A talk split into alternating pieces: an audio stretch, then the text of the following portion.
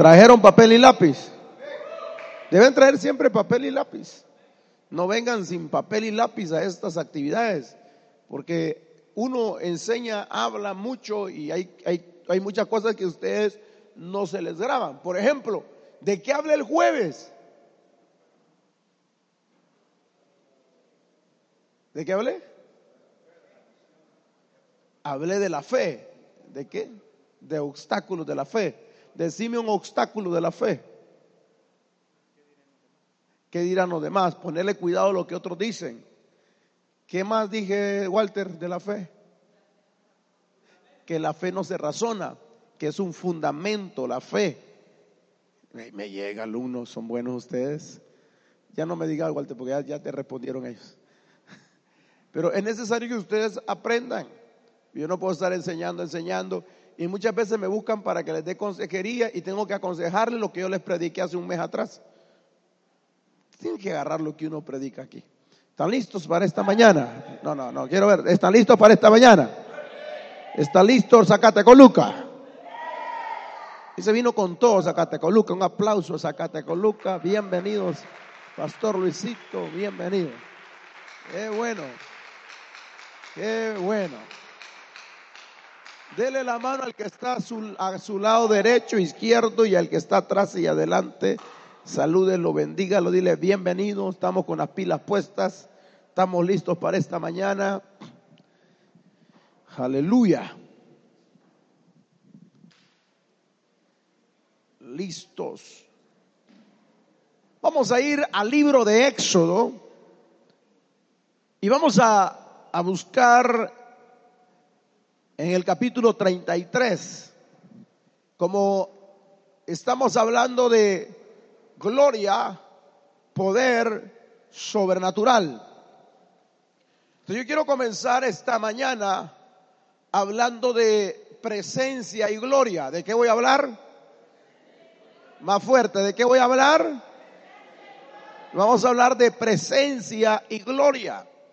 Ahora, es necesario que ustedes estén conmigo en esta prédica. Vamos a pedirle al Señor revelación para que podamos ministrar bajo revelación. ¿Están listos? Éxodo. ¿Qué capítulo dije? Vaya pues.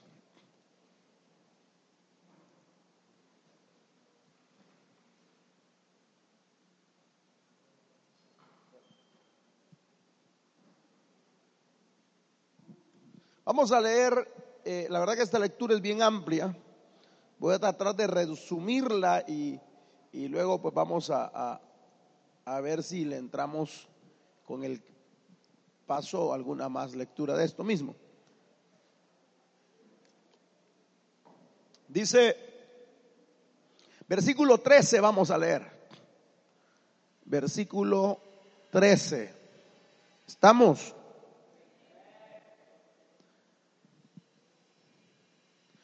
Ahora pues si he hallado gracia en tus ojos, te ruego que me muestres ahora tu camino para que te conozca y haya gracia en tus ojos. Y mira que esta gente es pueblo tuyo. Y él dijo, mi presencia irá contigo y te daré descanso. Y Moisés respondió, si tu presencia no ha de ir conmigo, no nos saques de aquí. ¿Y en qué se conocerá aquí que he hallado gracia en tus ojos, yo y tu pueblo, sino que en, que, en que tú andes con nosotros y que yo y tú y tu pueblo seamos apartados de todos los pueblos que están sobre la faz de la tierra? Y Jehová dijo a Moisés, también haré esto que has dicho, por cuanto has hallado gracia en mis ojos y te he conocido por tu nombre. Él entonces dijo, te ruego que me muestres qué? Tu gloria. Y le respondió, yo haré pasar todo mi bien delante de tu rostro y proclamaré el nombre de Jehová delante de ti y tendré misericordia del que tendré misericordia y seré clemente para con el que seré clemente. Dijo más, no podrás ver mi rostro porque no verá hombre y vivirá. Y dijo a un Jehová, he aquí un lugar junto a mí y tú estarás sobre la peña. Y cuando pase mi gloria, yo te pondré en una hendidura de la peña y te cubriré con mi mano hasta que haya pasado. Después apartaré mi mano y verás mi espalda, mas no se verá mi rostro. Vamos a orar, Padre, en el nombre de Jesús.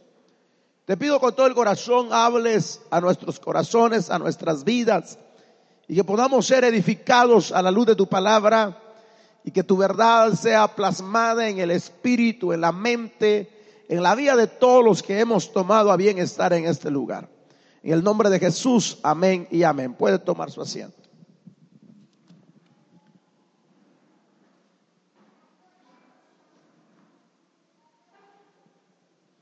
Bien, yo quiero iniciar para luego entrar en lo que sería presencia y gloria. Quiero iniciar analizando el contexto de los textos o los versículos que hemos leído. A manera de referencia para ustedes que son hombres y mujeres que anhelan ir más allá en el reino de Dios y que Dios los use poderosamente. Mencionarles que toda prédica debe ser analizada con su contexto y no solo con el texto que han leído. ¿A qué me refiero? A que si usted lee un versículo bíblico sin haber leído lo que arriba dice, o en los versículos anteriores dice, o lo que dice el libro entero, usted puede hacer un análisis muy distante de la verdadera revelación de lo que Dios dice en esa palabra. ¿Está conmigo? ¿Están conmigo de verdad? Ahora dile al que está a tu lado, todo texto sin, sin contexto se vuelve pretexto. Toda, toda prédica debe ser analizada en su libro entero, en sus versículos completos y no solo el muy versículo porque podemos decir lo que no debemos. Entonces eso amaré referencia para los que anhelan predicar con toda la palabra del Señor, ¿verdad? Entonces quiero, hermanos, eh, mencionarles que en esta escritura que leíamos, Moisés está hablando con el Señor y el contexto habla de que hablaba cara a cara con Dios.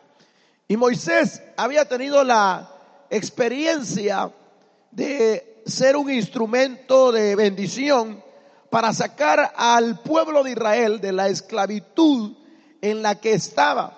Sin embargo, la mano poderosa de Dios se le fue manifestada obrando milagros extraordinarios, abriendo el mar, eh, librándolo de los egipcios. Pero ahí no terminaba todo. Eh, ahí comenzaba una larga trayectoria que estaría acompañada de experiencias como pelear contra pueblos enemigos, la experiencia de tener que conducir a un pueblo para que alcanzara las promesas de Dios, como era el caso de la tierra prometida. Pero antes de comenzar la travesía, en cuanto a lo que Dios iba a hacer con ellos, yo quiero que vaya conmigo al versículo 1 del capítulo 33. Dice el versículo 1, Jehová dijo a Moisés, anda, sube de aquí tú y el pueblo que sacaste de la tierra de Egipto, a la tierra de la cual juré a Abraham, a Isaac, a Jacob, diciendo, a tu descendencia la daré. Lo primero que quiero que notemos en esta mañana es que las personas piden presencia y piden gloria sin tener un objetivo claro en la vida. O sea, a veces lo pedimos por el simple hecho de tener una experiencia que luego contarle a alguien. Pero la experiencia de Moisés es una experiencia que incluía a una nación llamada el pueblo de Israel, el pueblo hebreo, que debía llevarlos hasta la tierra que Dios había prometido a ellos. Ahora, pensar en que tenés que conducir o tenés que llevar alrededor de, a, través de un desierto a toda una nación, definitivamente es un desafío muy grande. Por eso es precisamente que Moisés sabe que la situación no es nada acogedora. Escuchar a Dios decirle, levántate, me vas a llevar a este pueblo a la tierra prometida. Y luego usted encuentra en el versículo 2 que Dios le dice lo siguiente, y yo enviaré delante de ti el ángel y echaré fuera al cananeo, al amorreo, al eteo, al fereceo, al ebeo, al jebuseo, a la tierra que fluye leche y miel. Pero yo no subiré en medio de ti porque eres pueblo de dura cerviz, no sea que te consuma en el camino. Ahora, ¿quién se va a sentir emocionado que Dios le diga, vas a entregar, vas a llevar a este pueblo a la tierra prometida? Pero mi presencia no estará en medio de ustedes. Podría sentirse emocionado en decir, me ha dicho que va a mandar ángeles conmigo, porque le dijo que iba a mandar al ángel de él para que peleara contra el amorreo, el fereceo, el eteo y toda esa gente. Pero luego le dice, pero yo no voy a ir con ustedes, yo no voy a estar en medio de ustedes. Y cualquiera diría, pero por lo menos le dijo que iban a ir ángeles. Pero Moisés sabía de que lo más poderoso no es que ángeles vayan, lo más poderoso es que Dios estuviera con ellos. Lo voy a repetir, lo más poderoso no es que ángeles fueran ahí, lo más poderoso es que Dios estuviera en medio de ellos. Ahora, porque este asunto era como que si nos dijeran a nosotros, miren, tienen que sacar a El Salvador de la esclavitud, de la opresión X. Pero le voy a entregar la tierra prometida y van a conquistar países como Alemania, van a conquistar Estados Unidos, van a, o sea, ¿quién va a tener el valor de saber que va a ir a pelear contra pueblos que están bien armados, que están llenos de fuerza, que están, eh, son potencias, y saber que, que Dios le dice, mira, ángeles van a ir contigo, yo no voy a ir contigo. ¿Quién va a tener ganas de irse a meter ese rollo, hermano? Si sabe que va solo, que no va Dios con ellos, le está conmigo acá, que, que Dios no va con ellos, y ese es el conflicto en el que cae el pueblo y el que cae Moisés. Porque sabían que el desafío era grande y que Dios le dijera, voy a mandar el ángel nada más, pero yo no voy a estar con ustedes, yo no voy a estar ahí. Y hay una razón, aquí viene lo primero, hay una razón por la cual Dios dice que no va a estar con ellos. ¿La leyó conmigo? ¿Cuál es? Hay una razón. Va en el púlpito para verlo más cerca. ¿Cuál es la razón? ¿Qué? Porque son duros de cerviz. Porque son duros. Dice, mi presencia no va a estar con ustedes porque son duros de cerviz. Vaya conmigo a su Biblia.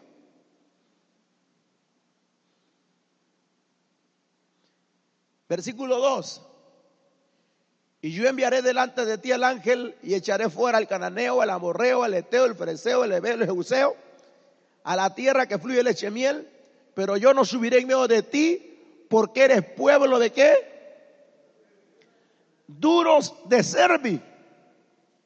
Y dice, oyendo el pueblo esta mala noticia, vistieron luto y ninguno se puso sus atavíos. Porque Jehová había dicho a Moisés, Di a los hijos de Israel, vosotros sois pueblo de dura cerviz. En un momento subiré en medio de ti, te consumiré. Quítate pues ahora tus atavíos para que yo sepa lo que te he de hacer.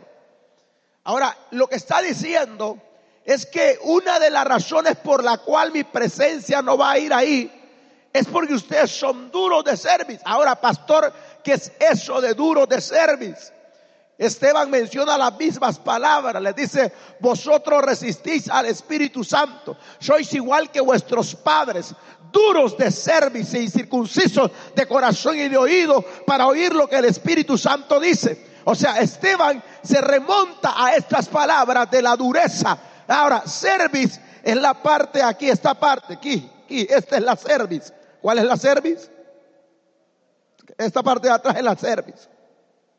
De cuando dice duro de cerviz, es que está diciendo ustedes son rebeldes.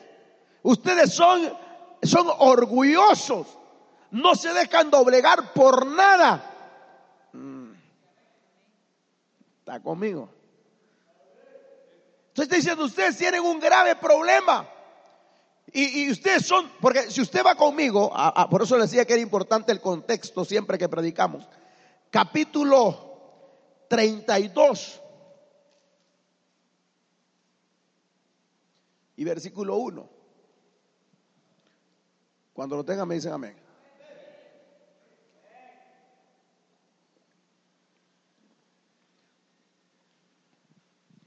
¿Qué dice el versículo 1? Viendo el pueblo que Moisés tardaba en descender del monte, se acercaron entonces a Aarón y le dijeron, levántate, haznos dioses que vayan delante de nosotros, porque a este Moisés, el varón que nos sacó de la tierra de Egipto, no sabemos qué le haya acontecido. Y dice, Aarón le, dijo, apartad los zarcillos de oro que están en las orejas de vuestras mujeres de vuestros hijos y de vuestras hijas y traédmelo.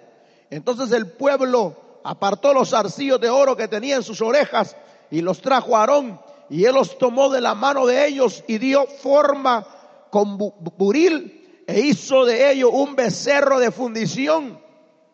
Entonces dijeron, Israel, estos son tus dioses que te sacaron de la tierra de qué? Y viendo esto Aarón edificó un altar delante del becerro y pregonó a Aarón y dijo, mañana será fiesta para Jehová. Y el día siguiente madrugaron y ofrecieron holocausto y presentaron ofrendas de paz y se sentó el pueblo a comer y a beber y se levantó a regocijarse. Entonces Jehová dijo a Moisés, anda, desciende porque tu pueblo que sacaste de la tierra de Egipto se ha corrompido. Pronto se han apartado del camino que yo les mandé. Se han hecho un becerro de fundición y lo han adorado y le han ofrecido sacrificios y han dicho, Israel, estos son tus dioses que te sacaron de la tierra de qué? Dijo más Jehová Moisés, yo he visto a este pueblo, que por cierto es pueblo de qué? Ah. ¿Alguien está conmigo? Versículo 10. Ahora pues déjame que se encienda mi ira con, en ellos y los consuma y de ti yo haré una nación grande. Entonces Moisés oró en presencia de Jehová su Dios y dijo, oh Jehová, ¿por qué se encenderá tu furor contra tu pueblo que, te, que tú sacaste de la tierra de Egipto con gran poder y con mano fuerte? ¿Por qué han de hablar los egipcios diciendo, para mal los sacó, para matarlos en los montes y para raerlos de sobre la faz de la tierra? Vuélvete del daldor de tu ira y arrepiéntete de este mal contra tu pueblo. Moisés le está diciendo a Dios. Y empieza, acuérdate de Abraham y todo. Ahora, yo que me estaba remontando a esa escritura para hacer notar por qué Dios dice que son duros de servicio.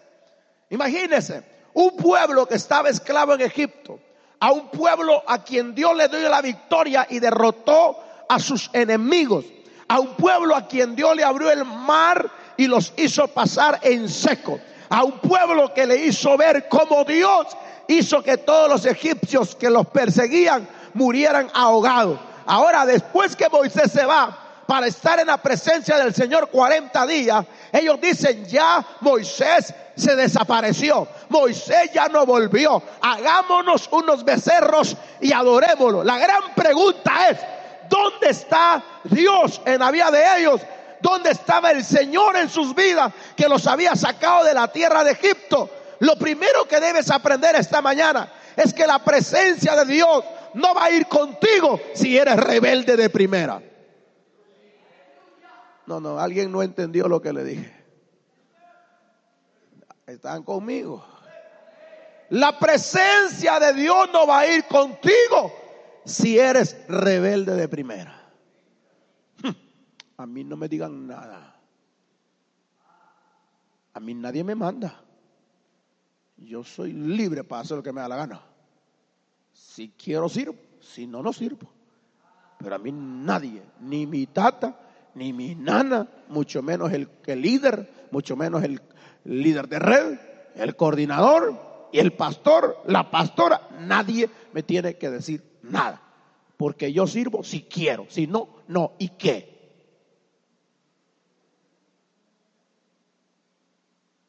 Aquí está, Señor, derrama tu presencia, Señor. Ven a habitar, Señor. Eso no es así. Porque dice, esos son rebeldes. Empezaron a levantar becerros considerando de que Moisés ya no estaba, pero se les había olvidado que era Dios el que los había sacado. Se estaban rebelando contra Dios más que contra Moisés. Y este es un principio que ustedes deben aprender. En esta casa hay autoridades y hay orden de autoridades. Y debemos comprender que cuando tú te levantas contra una autoridad, te estás levantando contra Dios. Mm. Obediencia a medias es igual a desobediencia. Y hemos tenido un grave problema porque hay una distorsión en el orden de autoridades, porque no hay sumisión a la autoridad como se debe. Cada quien jala para, para eh, agua para su propio cántaro y, cada quien hace lo que quiere y, y cree que eso es así. No, no es así. Desde que, desde los reportes hasta el orden del trabajo, debe haber sumisión. A alguien no le gustó lo que dije, pero agárrenlo por favor. Porque es un orden que Dios ha trazado para llevarnos a una visión, para llevarnos a alcanzar una visión que Dios dio a esta casa, para esta nación y para otras naciones, para gloria del Señor, amados hermanos.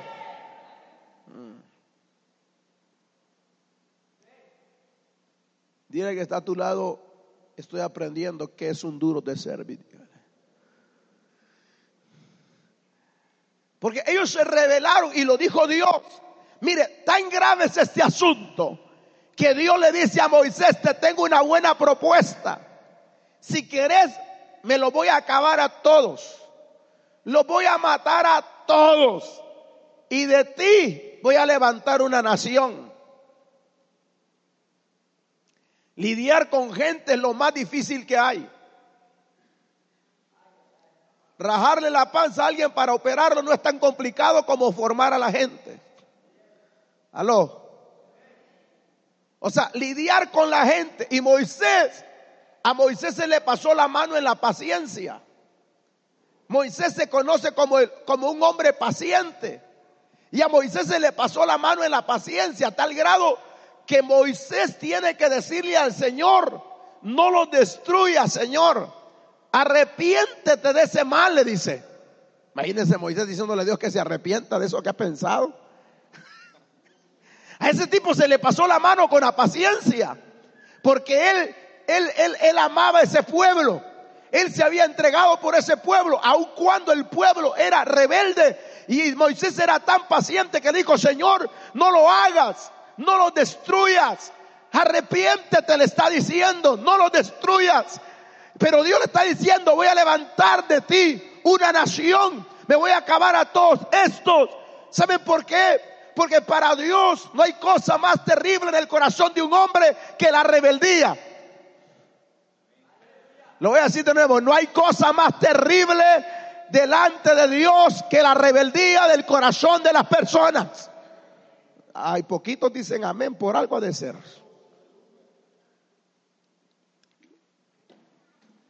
¿Saben? Que el pecado de la rebelión, Dios lo condenó con muerte. Dios condenó con muerte la rebelión. La gente que se rebeló contra las autoridades, Dios las condenó, las mató. Cuando usted mira esta escritura, ellos habían tenido su enfoque en Moisés como su líder. Pero ahora Moisés les había fallado porque ya no estaba ahí. Y ellos no supieron esperar ni respetar al hombre de Dios, sino que decidieron hacer becerros y de esa manera y respetaron a Dios. ¿Está conmigo acá? Porque ellos hicieron, dice que hicieron fiesta a Jehová con becerros incluidos. ¿Qué quiere decir? Tenemos a Dios, pero como ya no tenemos a Moisés, hagámonos un becerro, porque ya Moisés no está.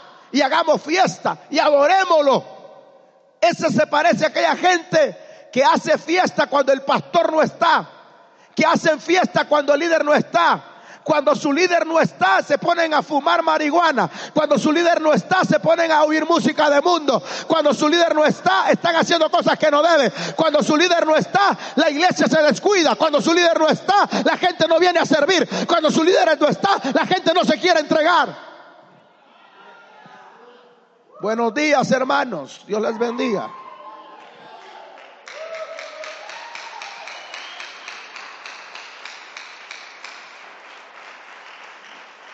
Alguien dice, oh, gloria a Dios. O sea, porque Moisés no estaba ahí. Y como Moisés no estaba, entonces hagamos lo que sea porque Moisés no está. Eso es lo que la gente piensa. No está el pastor ahora, no vino, no está el pastor, hagamos fiesta. No está el pastor, no sirvamos. No está el pastor, ande en Guatemala, no vayamos a servir. No está el pastor, quedemos allá afuera eh, comiendo eh, papas fritas, quedémonos afuera ya. Eh, eh comiendo churros, ahora estamos allá comiendo y no entran al culto, comenzando con los líderes de red y luego con los servidores y luego con la iglesia que no respetan porque la autoridad no está. Alguien tiene gozo esta mañana. Porque creen que, que como no está, pero ya la rebelión está en el corazón cuando tú eres de los que murmura, cuando una autoridad te manda hacer algo, eres un rebelde de primera. Si a usted yo le digo, hermanito, lave los baños y va zapateando a lavar los baños, usted es un rebelde de primera.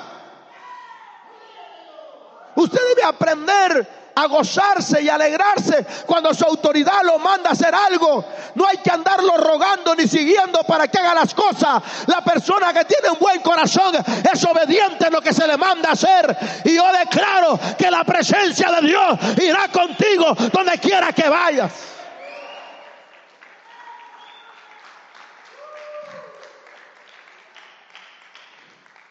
A mí me puede mandar el pastor, pero otro no me puede mandar. Si usted está sujeto a una autoridad, a un coordinador, a un líder, a, una, a, un, liderazgo que ha sido delegado, usted tiene que respetar esa autoridad. Porque esa autoridad fue establecida a través de un pastor, pero fue Dios el que lo estableció. Pero Dios usó a un pastor. Por eso del parqueo, si usted de los que tiene carro y, allá el del parqueo le dice, hermano, estacionese aquí, no sea rebelde, ahí estacionese, no pelee con él. Bueno, usted dirá, yo no tengo carro. Tenga fe que va a tener. Ya yo se le está adelantando el Señor. Para. Si usted tiene niños y le dice, hermanita, déjenos el niño acá, está prohibido que usted entre acá. Hmm, es mi niño. ¿Y qué? Ah, es rebeldía.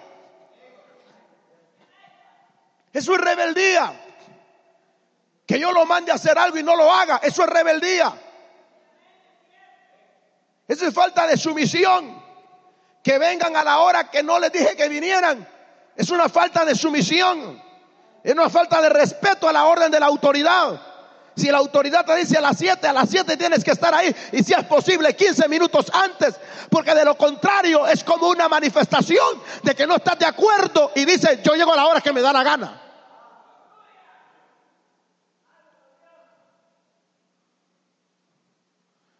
Mira el que está a tu lado y está algo asustado. Estamos comenzando, hermano. Ojalá su corazoncito aguante porque no se me quede a medio camino. Es que yo vine a hablarle a líderes, hermano. Yo no estoy hablándole a bebés, yo estoy hablando a líderes. Yo vine a predicarle a líderes. A líderes.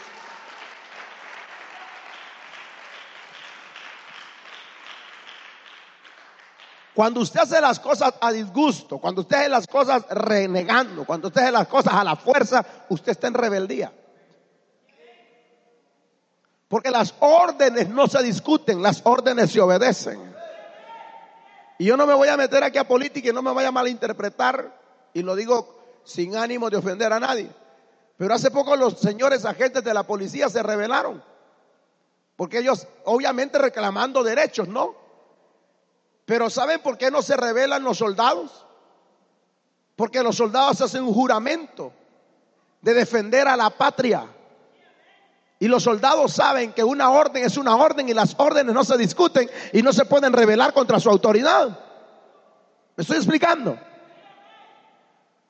Ahora, Dios lo que quería era que el pueblo dijera, Moisés no aparece, pero igual seguiremos esperando, seguiremos adorando a Dios, seguiremos sirviendo a Dios. Aunque Moisés no aparezca, seguiremos fieles porque Dios fue el que abrió el mar rojo, Dios fue el que nos libró de Egipto, fue Dios el que nos dio la victoria.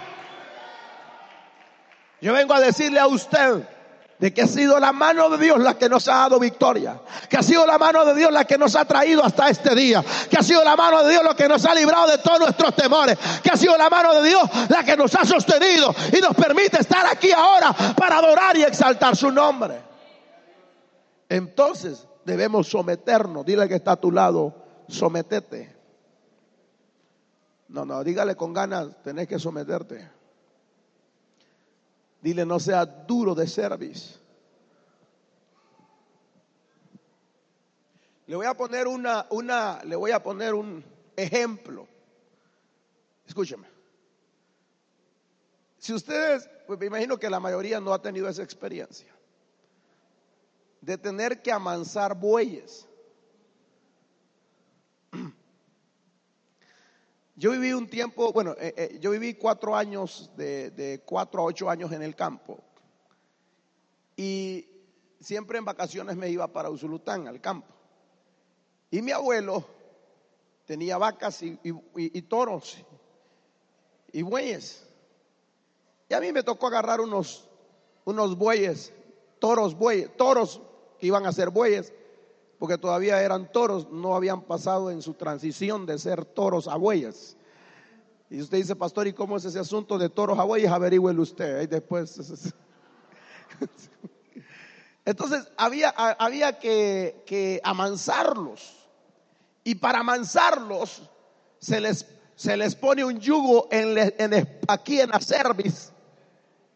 Pero los bueyes o los toros que diga, son chúcaros. ¿Son qué? Chúcaro.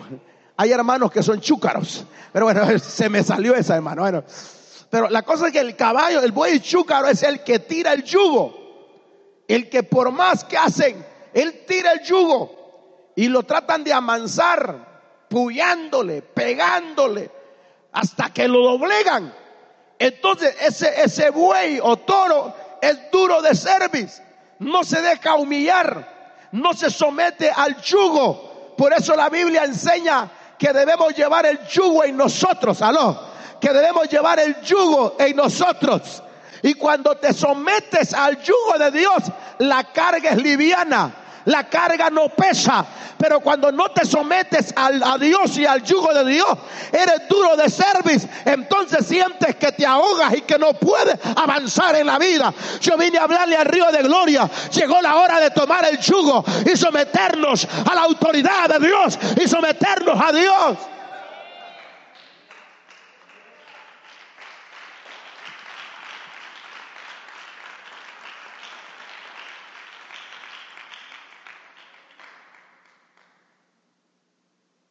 Versículo 3 del 33, 3. A la tierra que fluye leche y miel.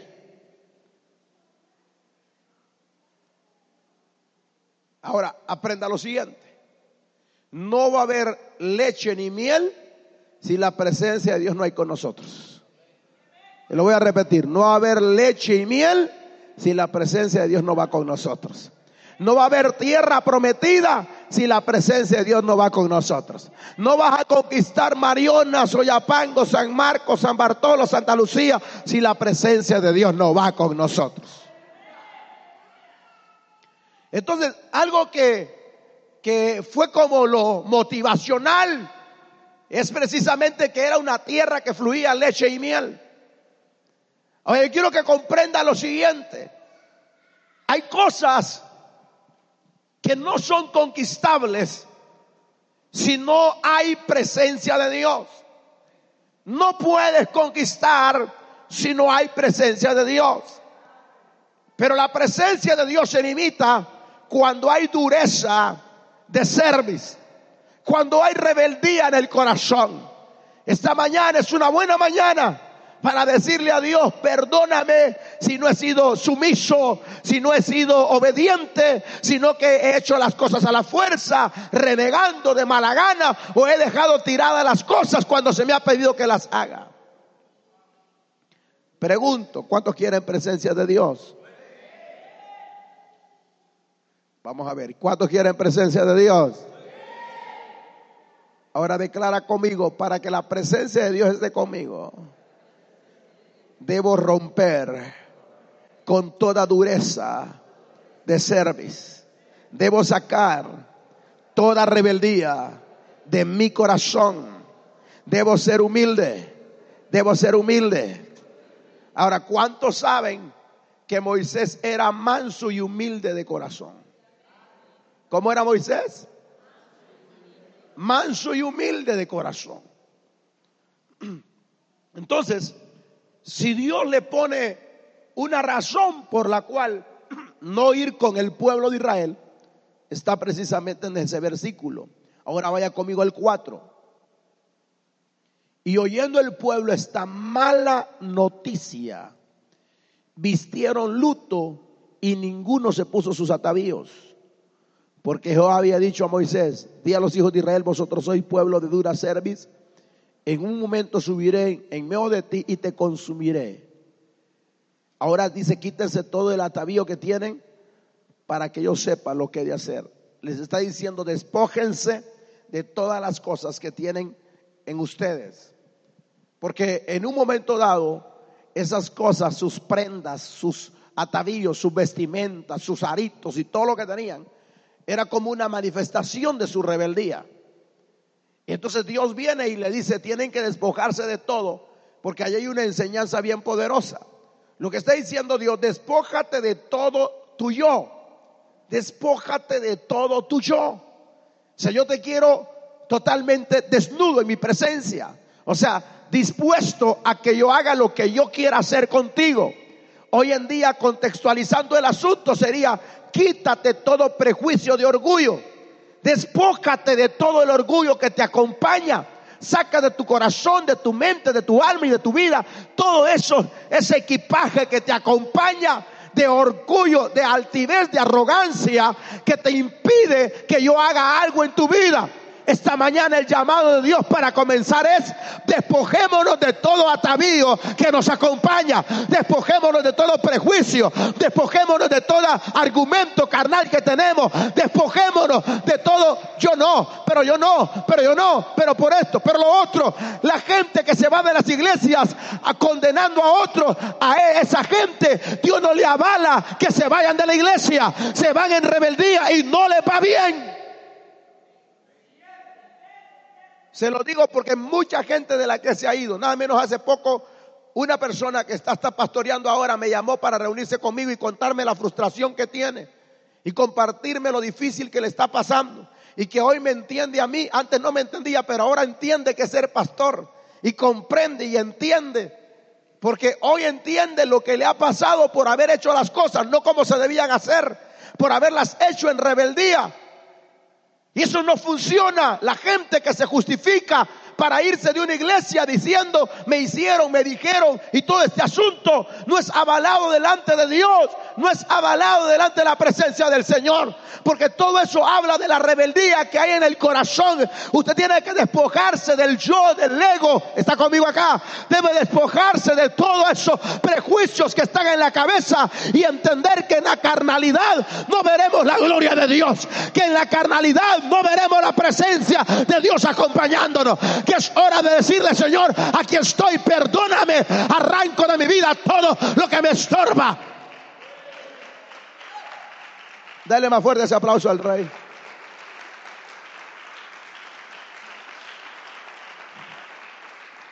Toca a alguien y dile, esto se está poniendo bueno, pero se va a poner mejor.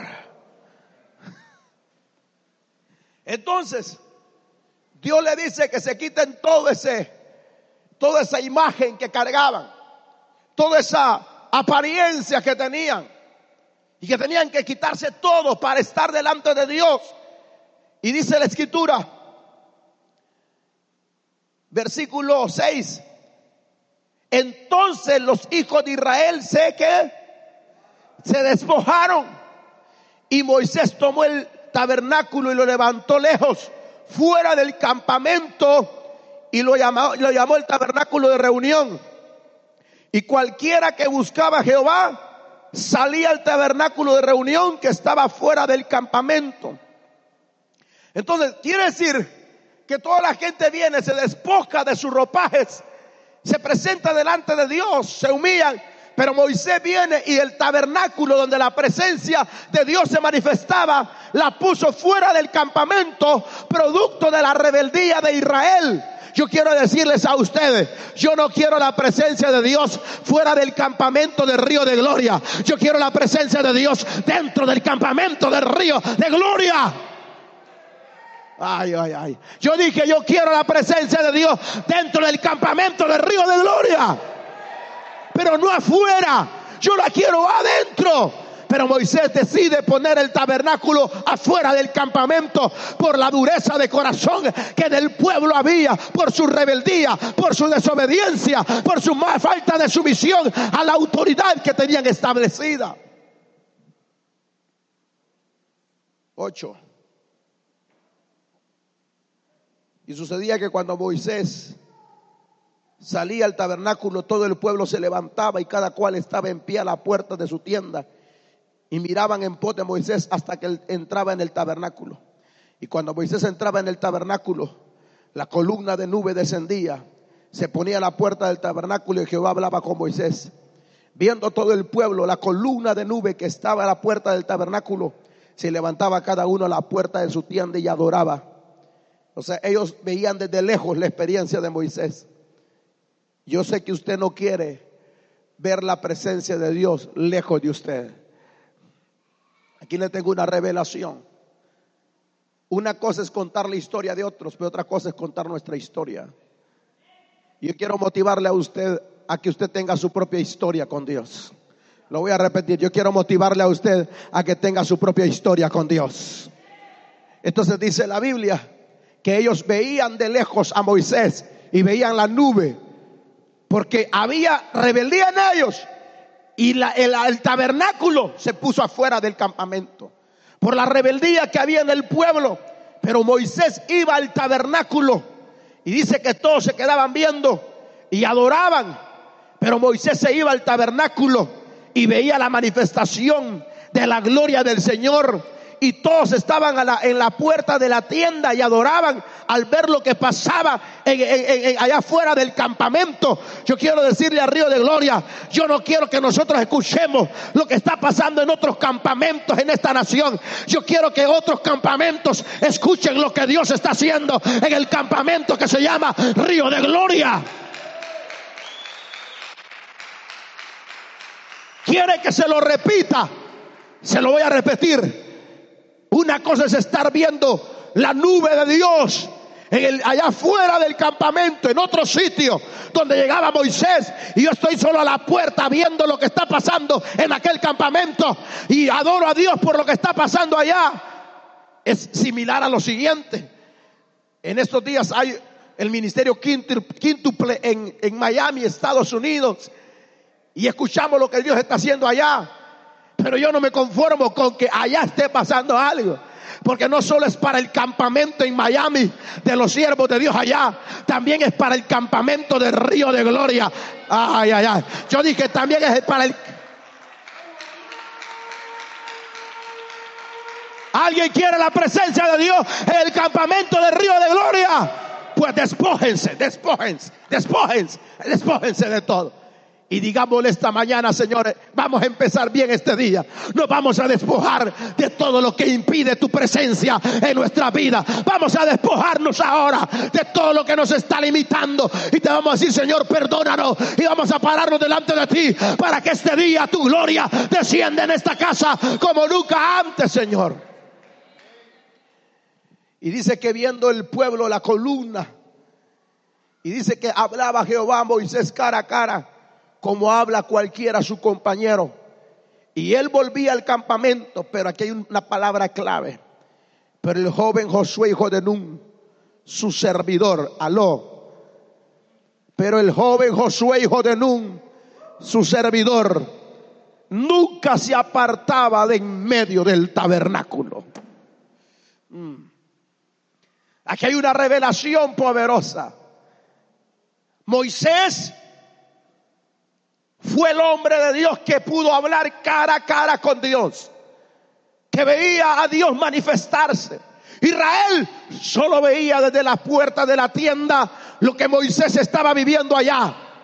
Pero había alguien, alguien que estaba ahí y que también era parte de las experiencias que Moisés vivía. Y ese se llamaba Josué. Ay, ese se llamaba Josué. Te voy a enseñar algo poderoso que te va a ayudar. La clave en Moisés fue la siguiente. La clave en Josué fue la siguiente. La clave en Josué es haber sido un servidor fiel al lado de Moisés. No, no, no, alguien no entendió lo que le dije. Escúcheme esto. Escúcheme. Nosotros queremos la presencia de Dios, ¿sí o no? ¿Se recuerda lo que sucedió años después con Josué? Le dijeron, si la presencia de Dios va contigo, está contigo como estuvo con Moisés, entonces iremos contigo. Si no, no. La gente rebelde, que fueron los causantes por lo cual el tabernáculo no estaba en el, en el campamento, ahora están condicionando a Moisés de que si Dios no va con él, yo vengo a enseñarte algo poderoso. Lo poderoso es lo siguiente que una cosa es que sigas la presencia que un hombre tiene de Dios en su vida y otra cosa que tú portes la presencia de Dios. Ay Señor, yo vengo a decirte algo poderoso. Yo no quiero que ustedes solo dependan de la presencia que se manifiesta acá, producto de lo que Dios hace a través de un hombre, sino que ustedes también carguen la presencia de Dios en ustedes para que donde quiera que ustedes vayan, también la mano de Dios esté obrando en ese lugar. Aleluya. Dile al que está a tu lado, pero la clave es la siguiente. Dile más fuerte, pero la clave es la siguiente. Dígaselo más fuerte, pero la clave es la siguiente. La clave es la siguiente. Agárrate de un hombre de Dios que esté lleno de la presencia de Dios, que le sirve a Dios, que se entrega a Dios. Y yo te voy a decir cómo vas a terminar. el dicho dice de lo siguiente, el que con lobos anda a aullar aprende. Ay Señor, pero si tú aprendes a caminar con un hombre o una mujer que está entregada a la obra de Dios, si te aprendes a pegar a un hombre y una mujer de Dios que está llena del Espíritu de Dios, terminarás lleno del Espíritu de Dios, terminarás Ay, alguien dice aleluya. Alguien dice aleluya. Alguien dice gloria a Dios. Alguien dice amén. Alguien dice aleluya. Agarren lo que le voy a enseñar. Moisés iba al monte a encontrarse con Dios 40 días y 40 noches. Pero dice la Biblia que un muchacho que se llamaba Josué, mientras Moisés estaba viendo la gloria de Dios, ese muchacho Josué estaba ahí también a distancia esperando a Moisés porque él era fiel a Moisés, caminaba con Moisés, le servía a Moisés. Mm. Ay, Señor.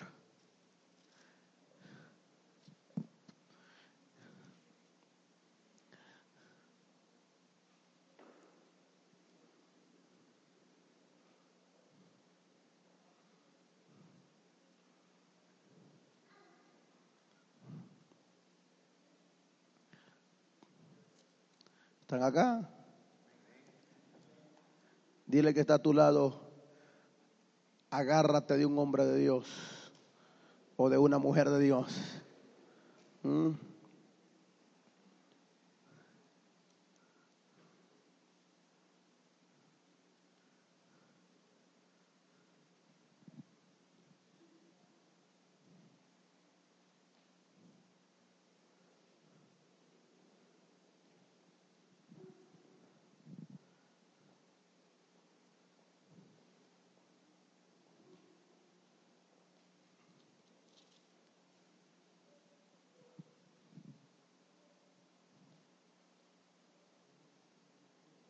Escúcheme esto.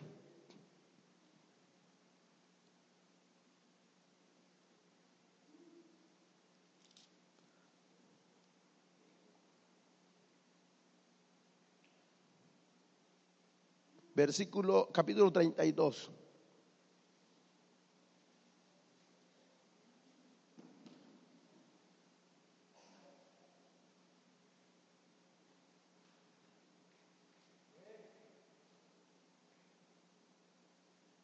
Y dice, versículo 30,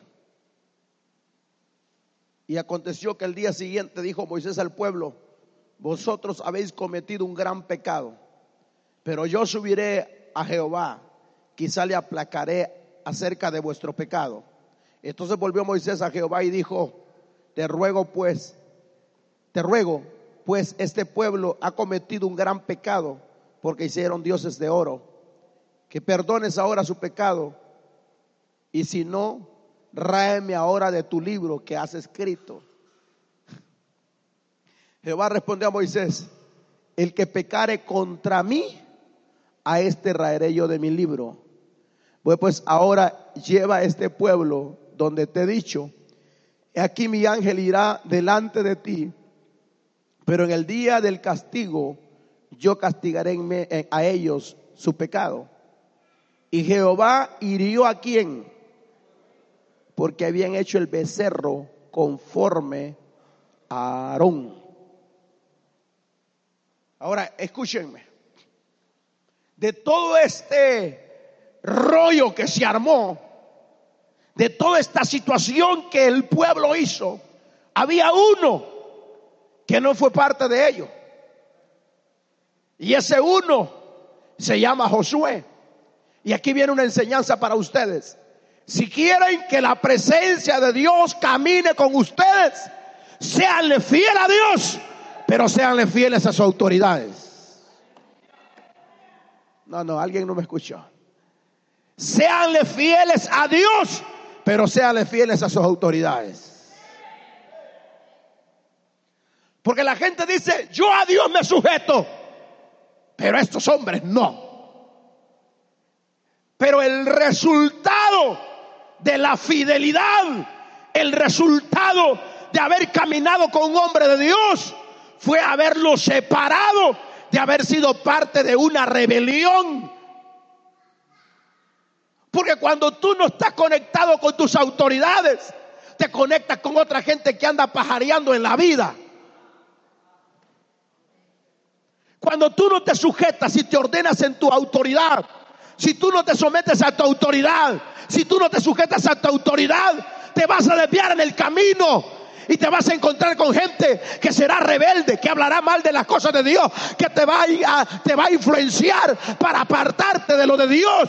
Pero si caminas al lado de tu autoridad, juzgarán a los otros, pero tú serás librado a causa de haber caminado con el hombre de Dios. Ay, Señora.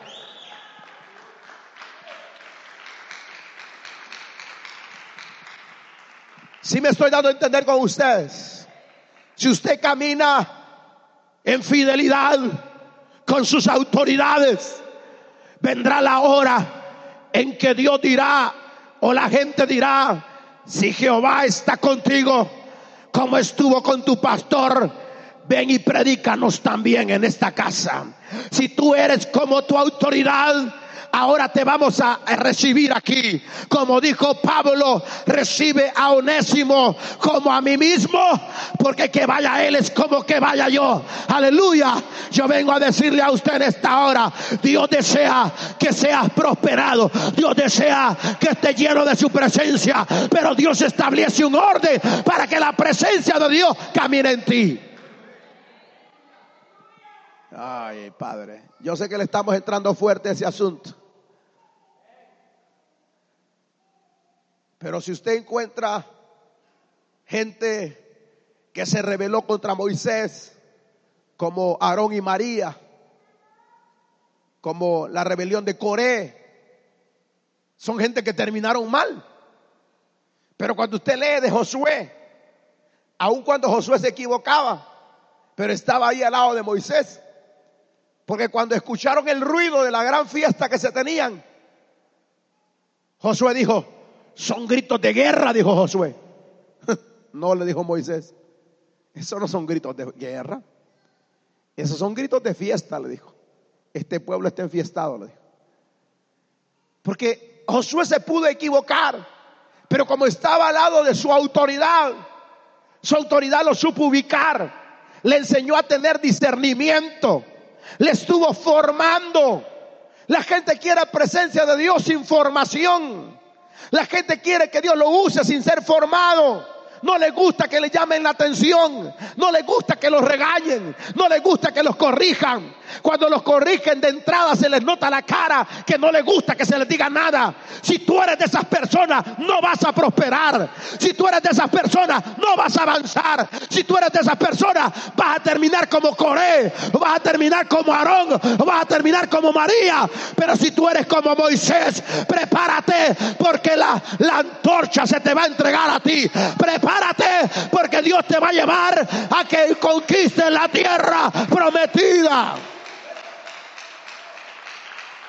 No sé, pero voy a comenzar a soltar palabra profética. Prepárate porque esa colonia la vas a conquistar. Prepárate porque Zacatecoluca va a ser invadida de un avivamiento de Dios. Prepárate porque San Bartolo será invadido. Prepárate porque San Marcos será invadido. Prepárate, prepárate, prepárate, prepárate, prepárate, prepárate, prepárate, prepárate. Oh, gloria.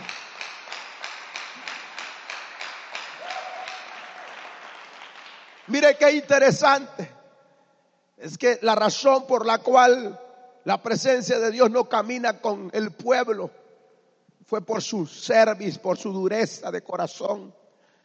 Por eso no caminó la presencia de Dios. Sin embargo, la gente sabía que había un hombre que tenía presencia de Dios. Y ese hombre era Moisés. Pero cuando Moisés muere, la gente necesitaba otro hombre que tuviera presencia de Dios. Y por eso le dijeron a Josué, si la presencia de Dios va contigo, yo voy a ir. Si quieres dejarlo así, hijo, déjalo así. Que llenen primero estas. Que llenen estas. Ayúdame a que las llenen, después ponemos más. Gracias por ser servicial. ¿Está conmigo ahí? Entonces, ¿quién estaba? Si la presencia de Dios va contigo, nosotros vamos a ir contigo. Pero ¿cómo no iba a estar la presencia de Dios con Josué? Si Josué no se desprendía de Moisés. Si cuando se fue al tabernáculo, ¿sabe qué? Moisés salía del tabernáculo pero Josué no salía del tabernáculo. Moisés salía del tabernáculo, pero Josué se quedaba en el tabernáculo. Quiere decir que Josué estaba preparándose para que en un futuro, ahora Dios lo pusiera a él, para que fuera el líder de esa nación. Dios lo iba a poner a él cargado de su presencia, pero él estaba en el tabernáculo todos los días, todos los días. Yo vengo a decirle a usted, conéctate a tu autoridad pero conéctate al Padre de Gloria todos los días de tu vida.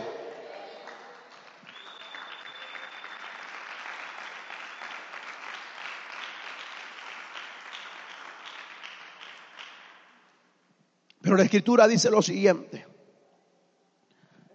Versículo 9. Cuando Moisés entraba en el tabernáculo, la columna de nube descendía y se ponía a la puerta del tabernáculo y Jehová hablaba con Moisés.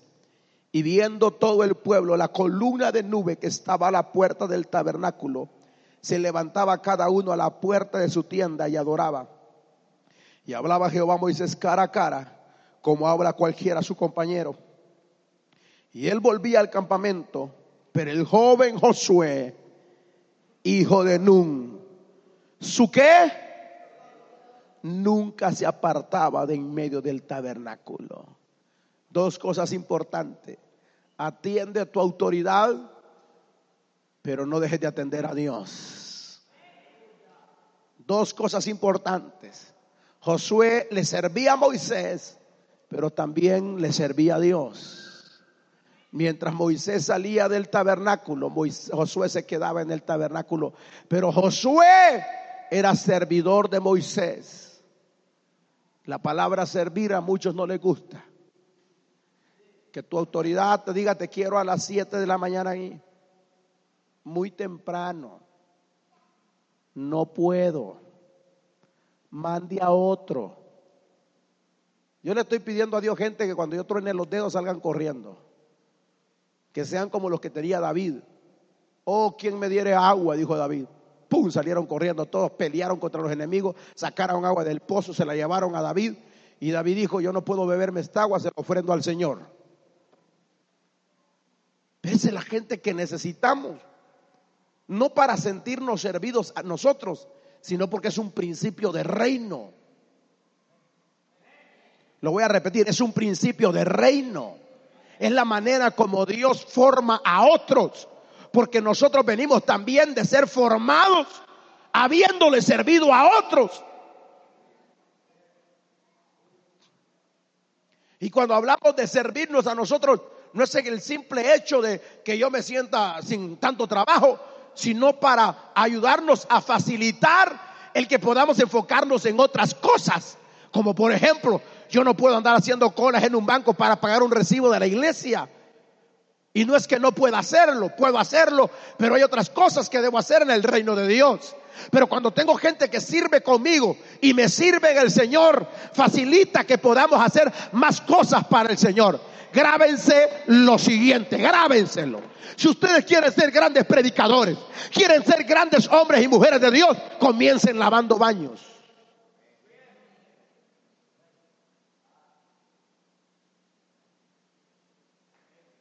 Sométanse a autoridades.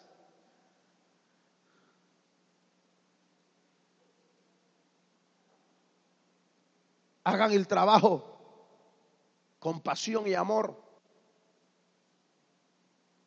Es un grave error que gente que no ha sido formada se vaya a pastorear. Es un gran error que gente que nunca agarró una escoba que nunca trapeó, que nunca lavó baños, que nunca le sirvió a nadie, agarre un púlpito y diga soy pastor. Es un gran error, porque la formación es a través del servicio. Por eso Jesús les decía, vayan, sigan al del cántaro, vayan al aposento alto, porque ellos vamos a atender la cena. Vayan a buscar al poino y me lo traen. Anda a pescar, saca un pescado, paga tus impuestos, paga los míos. Agarren esta palabra que les voy a revelar. La presencia de Dios sigue a la obediencia de los hombres. Se la voy a repetir. La presencia de Dios sigue la obediencia de los hombres. Cuando tú eres obediente, cuando tú eres sumiso, no vas a tener que estar peleando, tratando de bajar el cielo a la fuerza. Te vas a parar en un lugar y la gente inmediatamente va a sentir que la atmósfera cambió. Porque no fuiste tú el que te paraste solo ahí, sino que Dios se paró contigo en ese lugar.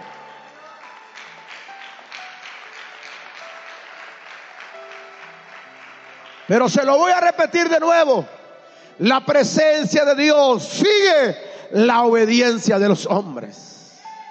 Y Moisés tenía un, a un hijo espiritual que sabía, que lo sabía bien, que era obediente, que no lo dejaba.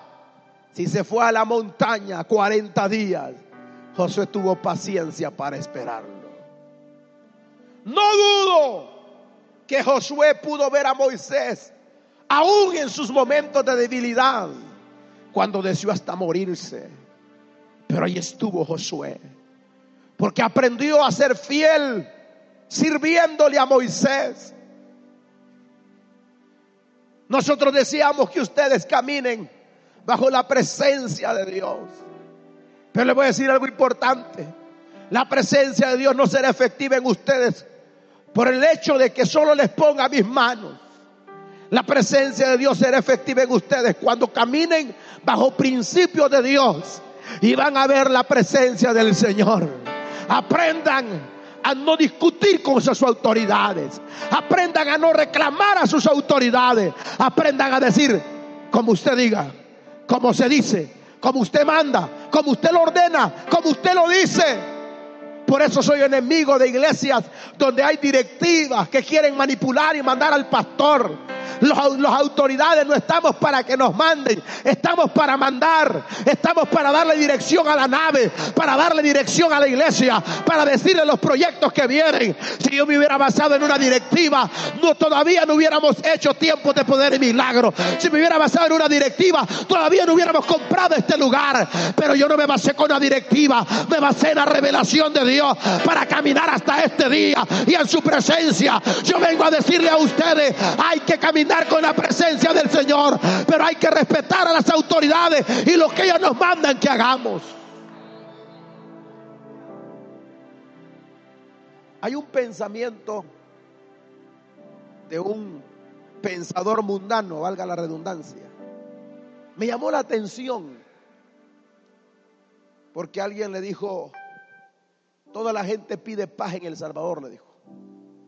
Y él dijo, no le puedo decir cómo habla porque lo van a conocer rápido. Pero él les dijo, mira, mira, mira, le dijo. Mira Juancito, le dijo. Te voy a decir algo, le dijo. La paz no puede ir separada de la guerra, le dijo. Porque guerra siempre va acompañada con paz. Porque siempre hay inconformes, le dijo. Y siempre hay guerra cuando siempre hay inconformes. Porque los inconformes no se sujetan a las autoridades establecidas. Vengan los gobiernos que vengan, siempre van a haber inconformes. Quiere decir que no, siempre, no vamos a tener paz, sino que siempre habrá paz y siempre habrá guerra. Ahora, ¿saben por qué el, el sistema de gobierno de Dios es totalitarista? Escúchenme. El gobierno de Dios no es democrático. Porque si el gobierno de Dios fuera democrático, tendríamos grandes conflictos. El gobierno de Dios es sí es sí y no es no. En el gobierno de Dios no se debe discutir. ¿Está conmigo? En el gobierno de Dios no se debe discutir. Por eso es que las iglesias no funcionan cuando tenemos gente que no sabe sujetarse, porque todo el tiempo quieren discutir la orden de una autoridad. Pero cuando una autoridad habla, no se discute lo que la autoridad dijo. Estoy hablando en el orden de la palabra, no se confundan. Cuando una autoridad habla, la gente se sujeta. Se lo voy a poner bíblicamente. ¿Por qué el centurión recibió un milagro? Lo recibió porque entendía cómo funciona este asunto. Y le dijo, yo soy hombre que tengo autoridad y tengo gente bajo mi autoridad. Y cuando le digo ven, viene. Y cuando le digo ve, va. Así es que le dijo, no soy digno que vayas a mi casa, pero solo di, la palabra y mi criado será sano. Lo que le estaba diciendo es, yo entiendo que cuando tú das una orden se sujetan a ella. Y si tú das una palabra, ese enfermo va a ser sano. Porque él sabía que en el reino de Dios las órdenes no se discuten, las órdenes se obedecen. Se lo voy a repetir, en el reino de Dios las órdenes no se discuten, las órdenes se obedecen. No, no, alguien no escuchó lo que dije. En el reino de Dios las órdenes no se discuten, las órdenes se obedecen.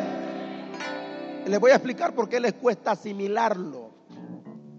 Les voy a explicar por qué les cuesta asimilarlo les cuesta asimilarlo porque nosotros tenemos un contexto de vida donde la rebeldía prevalece. Y lo voy a decir con respeto, muchos o la mayoría de ustedes vienen de hogares disfuncionales, vienen de hogares donde la mujer mandó a la calle al marido y ahí mandó ella. O vienen de hogares donde el marido fue irresponsable en la casa. De hogares donde los tatas les dejaban hacer lo que querían. Y que si ustedes se encaprichaban, tenían que irles a rogar al cuarto, mi hijito, ya te pasó. Entonces les enseñaron a vivir bajo una postura de rebeldía y crecieron en esos hogares disfuncionales, donde era un desorden, donde no estaba clara la autoridad. Y ahora vienen a una iglesia, una iglesia donde te digan que tenés que, que barrer. Tú no lo asimilas. Crecimos en hogares donde todo el tiempo se discutía lo que tú decías o lo que tu autoridad decía. Se discutía. Nicole sabe que cuando yo digo punto, ya estuvo, ya dije punto. Nicole sabe que yo soy así. Hay momentos que yo soy así, que digo, ya, ya no quiero hablar mal del tema, ya dije punto. Porque yo le hago un mal en ser todo el tiempo flexible a todo. Porque parte de la formación en la vida de una persona es que aprenda a decir amén. Aunque no te guste, amén. Aunque estás en desacuerdo, amén. ¿Quieren presencia de Dios, sí o no? Por eso en los hogares cuesta. Porque las mujeres, y pero con el respeto de ustedes, hermanitas amadas en el Señor, muchas crecieron en hogares donde no hubo papá. Y cuando se casan, se vuelve un lío el matrimonio. Porque como a, ustedes nunca nadie les habló fuerte y nadie les puso quieta y nadie les... Entonces ustedes crecieron con eso, yo mando y punto. Ah. Pero eso es un desorden porque la mujer tiene que estar sujeta al marido, como el hombre está sujeto a Cristo. ¿Están conmigo?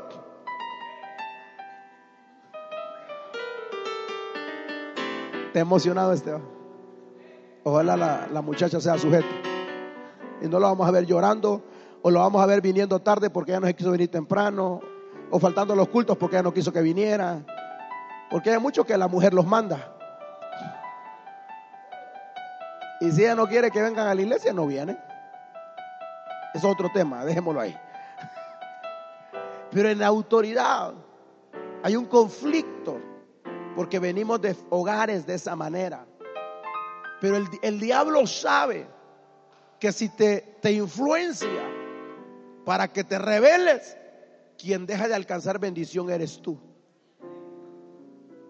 El diablo sabe que si te influencia va a estar limitado a que la presencia de Dios te acompañe. Por eso el diablo te pone en conflicto con tu autoridad. Les voy a, motivar a que lean la historia de David y se van a dar cuenta cómo fracasaron todos los que se rebelaron contra David. Todos fracasaron. Todos fracasaron. Todos los que se rebelaron contra David. Es que lo que la gente no entiende es que cuando se revelan a una autoridad, no se están revelando contra uno, se están revelando contra Dios. Porque Dios es la fuente de la autoridad. Amén. Ahora, ¿por qué le recalco y le repito esto? Porque tenemos un conflicto en las iglesias. La gente es más sujeta a su jefe en el trabajo que sujeto al pastor de la iglesia. La gente se sujeta al horario que le ponen en el trabajo, pero no al horario que le ponen cuando sabemos que puede, que no está trabajando, no se sujetan. No entiendo ese conflicto que vivimos, que cómo podemos ser responsables con las autoridades seculares, que no digo que sean irresponsables con ellas, pero no somos responsables con las autoridades establecidas de parte de Dios en la iglesia. Me agrada que estén así, me agrada. Me encanta que estén así, porque yo no vine aquí a sobarle la espalda y a, emocionarlos, porque esto va más allá que emociones, esto va a fundamentarlos y a llenarlos de convicciones y de verdades que no podemos pasar por alto. Yo dije, de verdades que no podemos pasar por alto.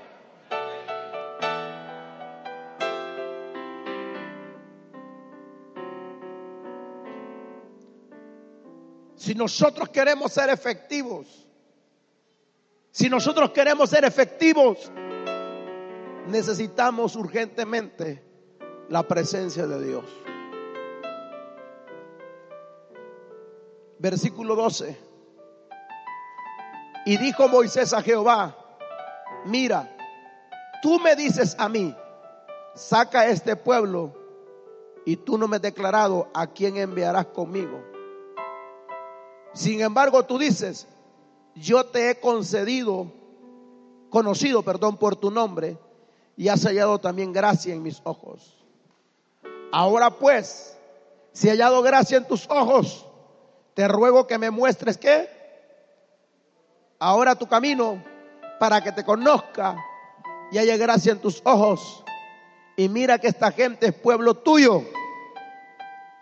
Y él dijo, mi presencia irá contigo y te daré descanso. 15. Y Moisés respondió, si tu presencia no ha de ir conmigo, no nos saque de aquí. Escúchame. Moisés entendía que no iba a dar un paso para ir a la tierra prometida si la presencia de Dios no iba con él. Esta mañana el desafío es el siguiente. No salgamos de esa puerta sin estar seguros que la presencia del Señor va a ir con nosotros. Porque yo vengo a declarar que si la presencia de Dios va contigo, las puertas se abren. Si la presencia de Dios va contigo, los demonios van a huir de los cuerpos. Si la presencia de Dios va contigo, los enfermos serán sanos. Si la presencia de Dios va contigo, vamos a conquistar la colonia. Donde quiera que nos metamos, las murallas van a caer, las cadenas se van a romper, tu red va a crecer, la iglesia va a crecer.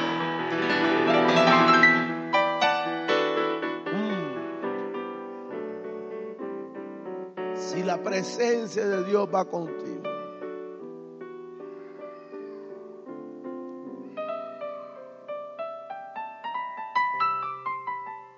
Escúcheme. Nada, nada de lo que nosotros hemos logrado en esta casa, lo hemos logrado por nosotros. Todo lo que se ha logrado en esta casa, se ha logrado por la presencia del Señor.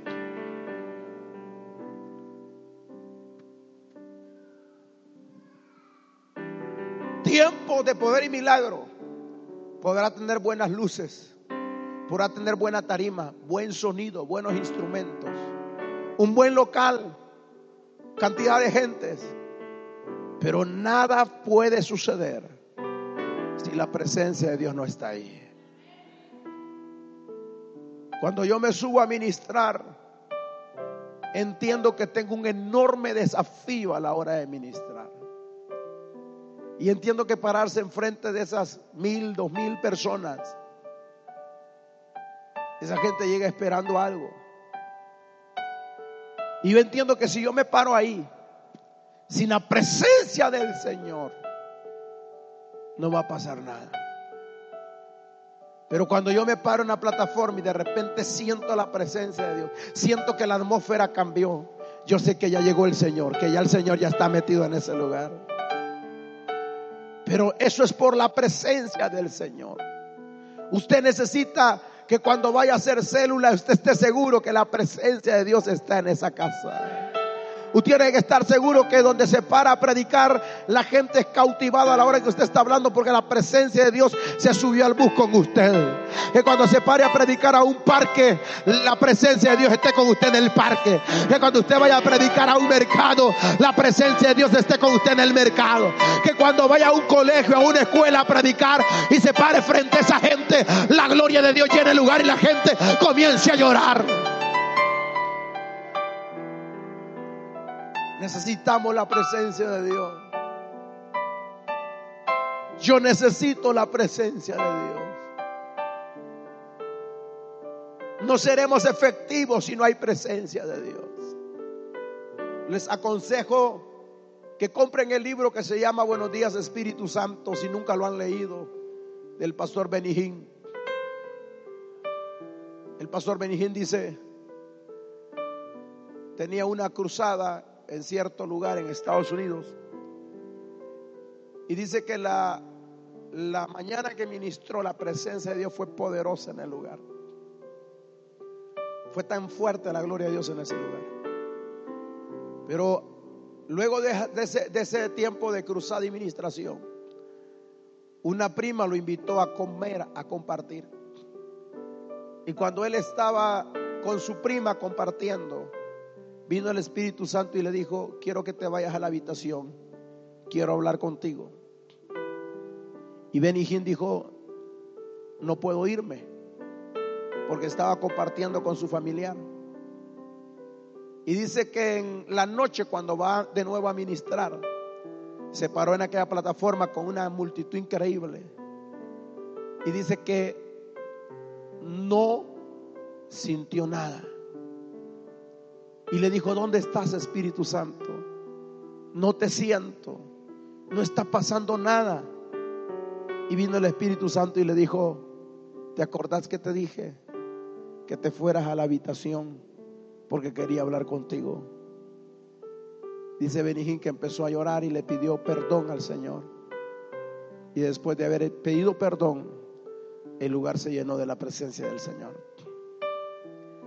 Podemos tener buenos escenarios, podemos tener buenas luces, podemos tener buen sonido, pero si la presencia de Dios no está ahí, de nada nos sirve todo lo que tengamos. De nada sirve que Río de Gloria tenga un estadio, lleguemos a un estadio y Dios no está ahí. Necesitamos que Dios esté ahí. Necesitamos la presencia de Dios. Por eso Moisés le dijo, me pides que saque este pueblo, pero no me dices quién va a ir conmigo. Tú no me dices quién me va a acompañar. Y Dios le dijo, mi presencia irá contigo y te daré descanso. Yo vengo a decirle, Río de Gloria, esta mañana es la mañana para que todos le digamos, necesitamos tu presencia, necesitamos que tu presencia vaya con nosotros, necesitamos que tu presencia nos acompañe, porque si la presencia de Dios va con nosotros, pronto veremos la gloria de Dios venir. Ay, alguien dice aleluya. Alguien dice gloria a Dios en esta hora.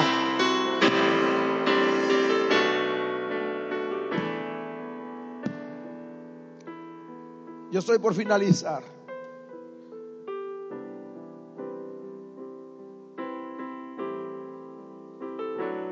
Agarra el siguiente principio que le va a ayudar.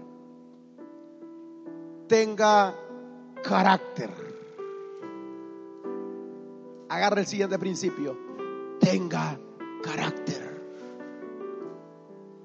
¿Por qué le digo que tenga carácter? Imagínese a usted a un hombre hablando con Dios y que le diga, Dios, me pides que saque este pueblo de aquí, pero no me dices quién va a ir conmigo. Y viene luego y le dice, le dice lo siguiente, si tu presencia no ha de ir conmigo, no nos saques de aquí. ¿Por qué le digo carácter? Porque hay momentos en la vida que Dios va a ver también el carácter con el que tú te mueves. Podría llamarle el capricho santo de que Dios vaya contigo. El capricho santo de saber de que no puedes hacer nada si no es por la gracia del Señor. El capricho santo de decir, Señor, ¿de qué me sirve sonido, tarima, luces? Si tú no vas conmigo, Señor, yo no voy a ir a ningún lado si tú no me das testimonio que vas conmigo. ¿Alguien está conmigo acá? Parece contradictorio y usted dirá, pastor, pero no es usted el que nos manda a predicar. Yo te mando a predicar pero tu comunión con Dios es la que determina si te vas a ir sin Dios o te vas a ir con Dios. Yo te mando a predicar, pero tú eres el que tienes carácter para tirarte de rodillas toda la noche y decirle, Dios, mañana voy a la casa de avivamiento, pero quiero que vayas conmigo. Se llama carácter, carácter para pelear con Dios. El carácter que tuvo Jacob para pelear con Dios hasta que lo bendijo es precisamente lo que nos ha tocado vivir. El tener el carácter de la insistencia en querer de Dios, que Dios nos llene, que Dios nos dé. El carácter de tirarte de rodillas y pasar horas de rodillas pidiéndole a Dios que te llene. El pasar tiempos suplicándole a Dios que te llene de Él, que te respalde. Pasé mucho tiempo clamándole a Dios que me ungiera, que me diera autoridad para sanar enfermos, para echar fuera demonios. Esto no es solamente un culto que te emociona y tú crees que por la emoción que tienes ya mañana vas a echar fuera demonios. Este es un tiempo donde quiero ser confrontativo contigo para que seas determinante en las cosas de tu vida. El tener carácter para tirarte de rodillas, para ayunar. Y no quiero avergonzar a nadie, no lo hago por altivez. Pero me pregunto, ¿cuántos de ustedes realmente ayunaron 21 días? Me pregunto cuántos realmente se tomaron tiempo para ayunar y orar. He dicho, aquí está abierto para que usted venga a orar. Fueron contados los tiempos que vi gente orando aquí. Porque a muchos no les gusta buscar al Señor y tener el carácter para buscarlo. Esto no solamente es ir y ministrar por la unción que se me pegó en el retiro de líderes y después te vuelves seco de nuevo y no tienes nada de Dios. Esto es tener el carácter de estar en la presencia del Señor y saber que aunque no venga un retiro de líderes, aunque no haya retiro de líderes, no que no vengas, tienes que venir siempre. Aunque no haya retiro de líderes, tú sabes que la presencia de Dios va a estar ahí. Porque esto solo es un, momento, pero tu mayor comunión es en tu casa, es en las noches, es cuando nadie te ve, cuando nadie está contigo, que tú tienes el carácter para estar en la presencia del Señor y decirle Dios, quiero que me llenes, quiero que vayas conmigo, quiero que me acompañes, Señor. Se llama carácter. Líderes, ¿están aquí? Moisés le dijo, yo no voy a ir si no vas conmigo. Y no tengo, no, luego voy a, si, si Dios me permite, voy a hablar de esto. Pero luego le dice Moisés, no estoy conforme con esto. Yo no solo quiero ahora que tu presencia vaya conmigo. Yo quiero ver tu cara, tu rostro. Moisés le dice, quiero ir a otro nivel o quiero ir a otra dimensión. Ahora yo necesito que me muestres tu rostro. Porque Moisés me agrada mucho. Porque Moisés no se sintió emocionado y contento y conforme con decir ya abrí el mar, ya vi que el mar se abrió. Ya vi cómo las plagas vinieron a Egipto. Ya vi cómo Dios nos sacó con brazo poderoso. Moisés dijo, hasta aquí no basta. Hoy necesito que la presencia de Dios vaya conmigo. Pero luego dice, hoy está bien, ahora necesito ver tu gloria. Yo vengo a decirle a ustedes, no sea conforme, vaya más allá todos los días. No sea conforme, vaya más allá en su comunión con Dios. No sea conforme, vaya más allá y dígale Dios, yo necesito tu gloria. Yo necesito tu gloria. Yo dije, yo necesito tu gloria. Porque cuando la gloria de Dios te acompañe, habrá momentos que no vas a poner las manos, pero los enfermos se van a sanar. Cuando la gloria de Dios te acompañe, el lugar va a estar tan cargado de esa gloria que gente va a gritar por allá, otros van a gritar por allá. Va a haber gente llorando y gritando porque sin que tú le pongas las manos, la gloria de Dios va a llenar el lugar. Y en la gloria de Dios ya no somos nosotros haciendo las cosas, sino es Dios haciendo las cosas. Cuando la gloria de Dios se mete en un lugar, el hombre se tiene que hacer a un lado porque entonces Dios se metió para hacer milagros y maravillas.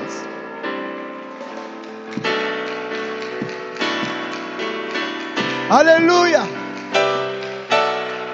Pero comencemos con lo básico. Primero, no hay que ser duros de cerviz, rebeldes, orgullosos, testarudos, que no se les puede decir nada porque se van de la iglesia. Saque el orgullo, la rebelión. Segundo, aprende a ser un buen servidor.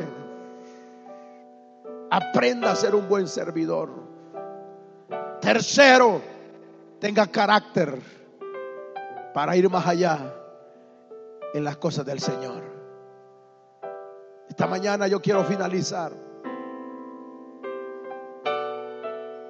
Quiero finalizar confrontándote. ¿Cómo está tu corazón? ¿Cómo está tu vida? ¿Qué tan sumiso eres a la visión de Dios? ¿Qué tan sumiso eres a las autoridades? Ya estás identificado con un líder, con un pastor.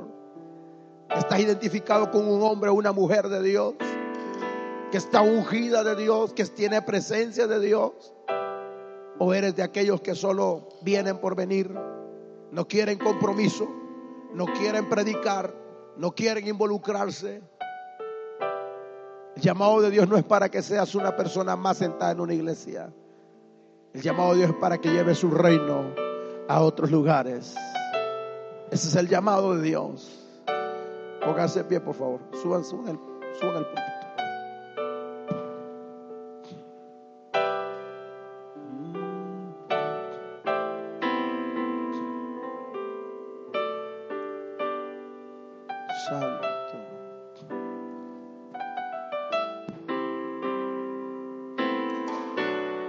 Aleluya.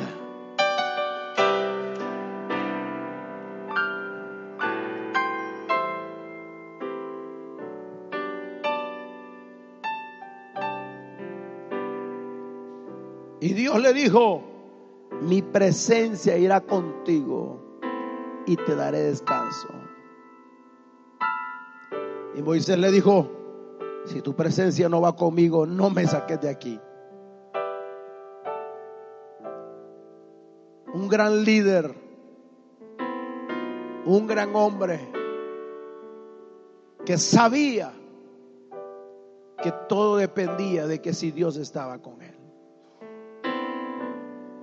La gente no se va a admirar por lo bonito que hablemos. La gente no se va a impactar por lo bien que podamos vestir. Puedes tener muy buena etiqueta. La gente se va a impactar cuando la presencia de Dios esté ahí. Oh, La gente se va a impactar porque Dios va a estar ahí. A mí de nada me sirve estar lleno de un montón de palabreríos y carente de la presencia de Dios. Lo que le da vida a la palabra es la presencia de Dios, es el Espíritu Santo. Por eso esta mañana quiero hacer el primer llamado. Para todo aquel que dice, reconozco que me falta sumisión Reconozco que me he revelado por momentos, pero yo quiero hoy profundamente rendirme a Dios. Yo quiero que vengas aquí adelante rápido. Venga rápido aquí.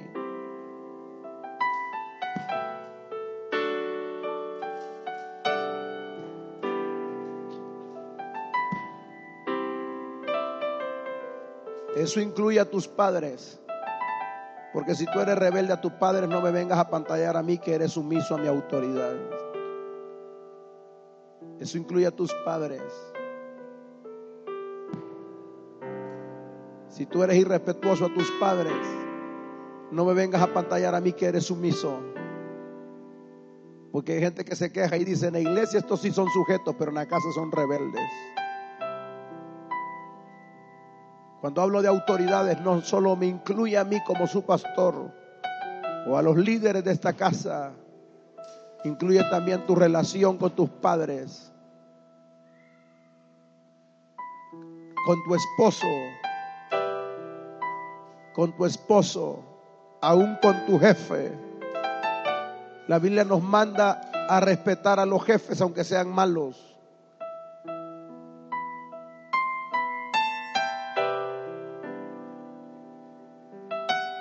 Que Dios saque de nuestros corazones todo orgullo, toda resistencia, que no se te pueda decir nada, que nadie te puede hablar ni nadie te puede contestar porque tú rápido te enciendes.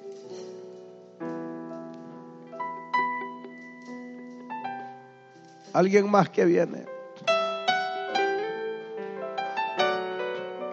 Todos los que hoy van a rasgar su corazón. Le van a decir, Señor, aquí estoy, me humillo. Me humillo, Señor. Me rindo delante de ti. Ahora, si tú ya examinaste tu corazón y no pasas porque estás bien, gloria a Dios por eso. Si tú te quedas en tu asiento, es porque me das a entender que tú eres sumiso, que tú no eres rebelde, que tú no eres duro de service, que todo lo que a ti te dicen tú sales corriendo a hacerlo, que contigo no se discuten los temas, tú obedeces. Me das a entender que eres una persona obediente que hace lo que se le manda hacer.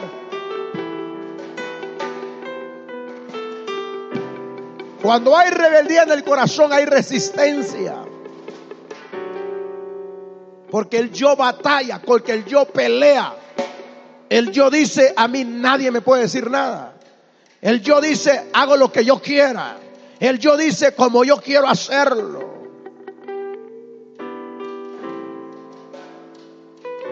Yo voy a empezar a orar por los que han pasado.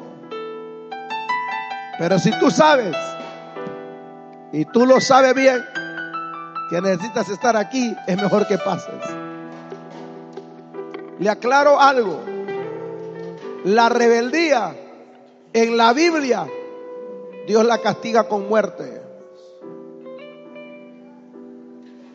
Quiere decir que el rebelde va a morir a sus sueños va a morir a todo proyecto de vida que tenga y se va a frustrar porque no le va a salir nada en la vida, porque todo será como muerte en él.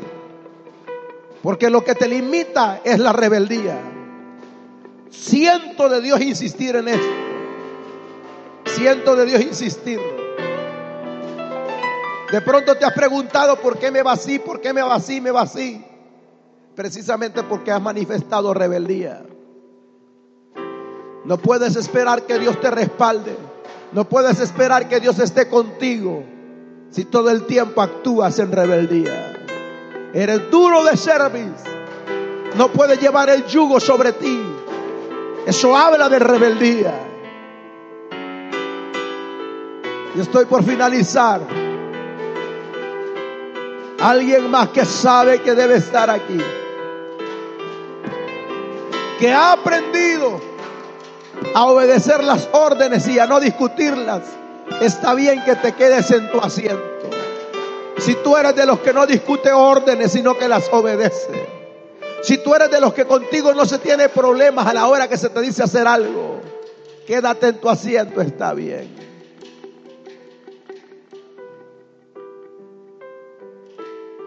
Si tú eres de los que cuando el pastor da una orden, tú lo haces como se te dice. Quédate ahí, no hay problema. Josué aprendió a estar al lado de Moisés todo el tiempo. Aun cuando Moisés quizás manifestó debilidad, Josué aprendió a estar ahí.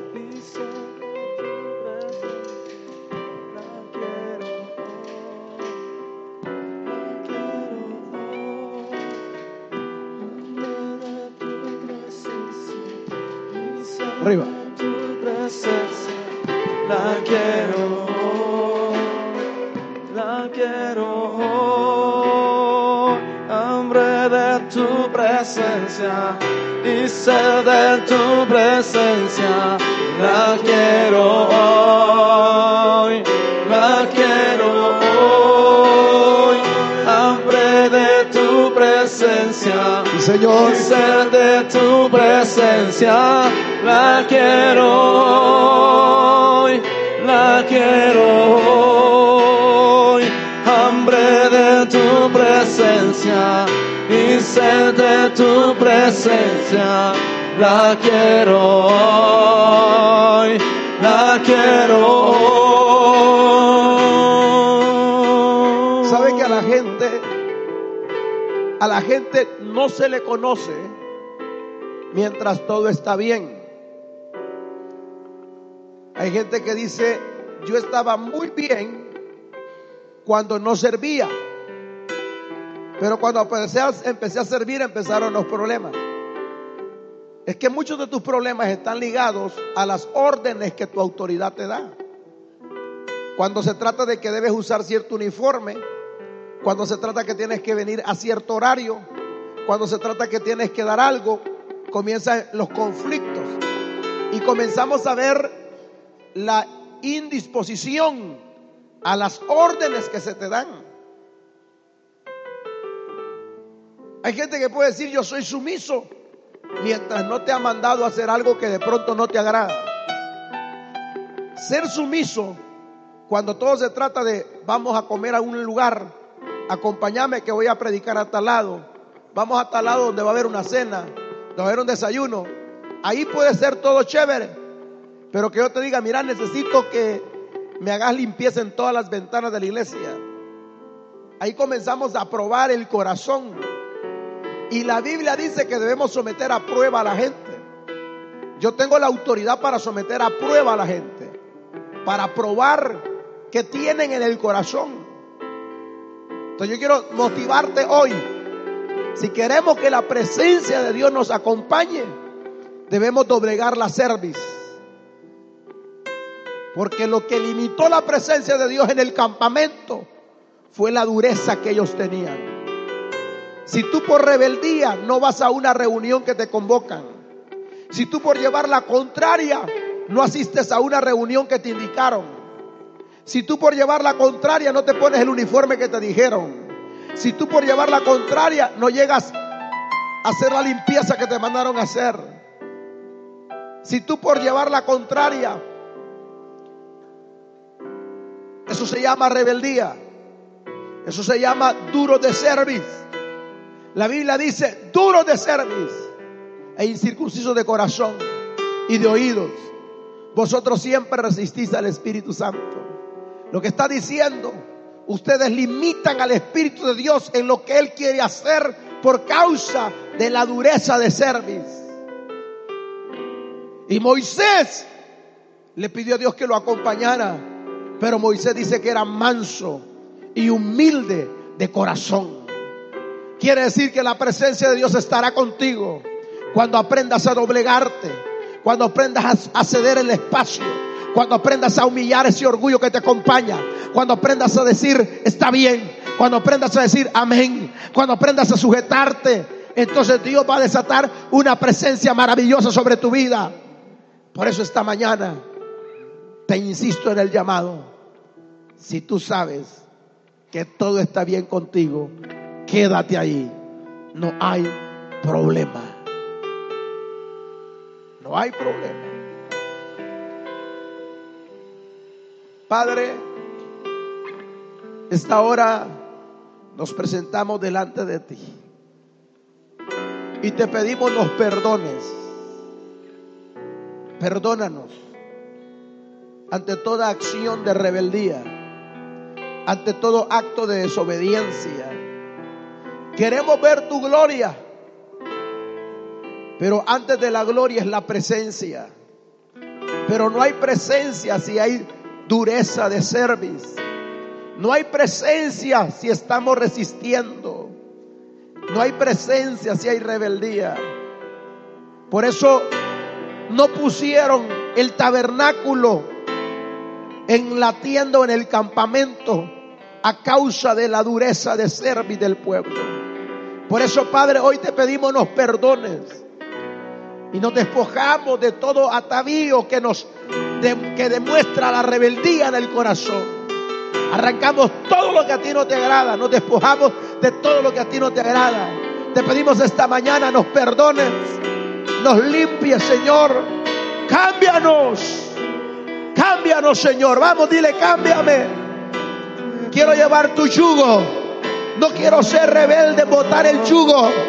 Yo no quiero ser un rebelde que bote el yugo. Yo quiero someterme al yugo. Porque cuando me someto al yugo, liviana es la carga. Por eso esta mañana nos rendimos delante de ti. Vamos, es un buen momento para orar. Es un buen momento para decirle, perdóname. Perdóname. Cámbiame. Cámbiame. Cámbiame. Cámbiame. Vamos, dígaselo. Cámbianos. No queremos ir sin tu presencia. No queremos hacer nada si tu presencia no va con nosotros. Si tu presencia no nos acompaña, no vamos. Si tu presencia no va con nosotros, no podemos hacer nada. Necesitamos tu presencia. Necesitamos tu presencia, papá. La quiero. Queremos ser efectivos. Queremos ser efectivos. Y para eso necesitamos tu presencia. Necesitamos tu presencia. Vamos arriba. Hambre de tu presencia y sed de tu presencia. La quiero hoy, la quiero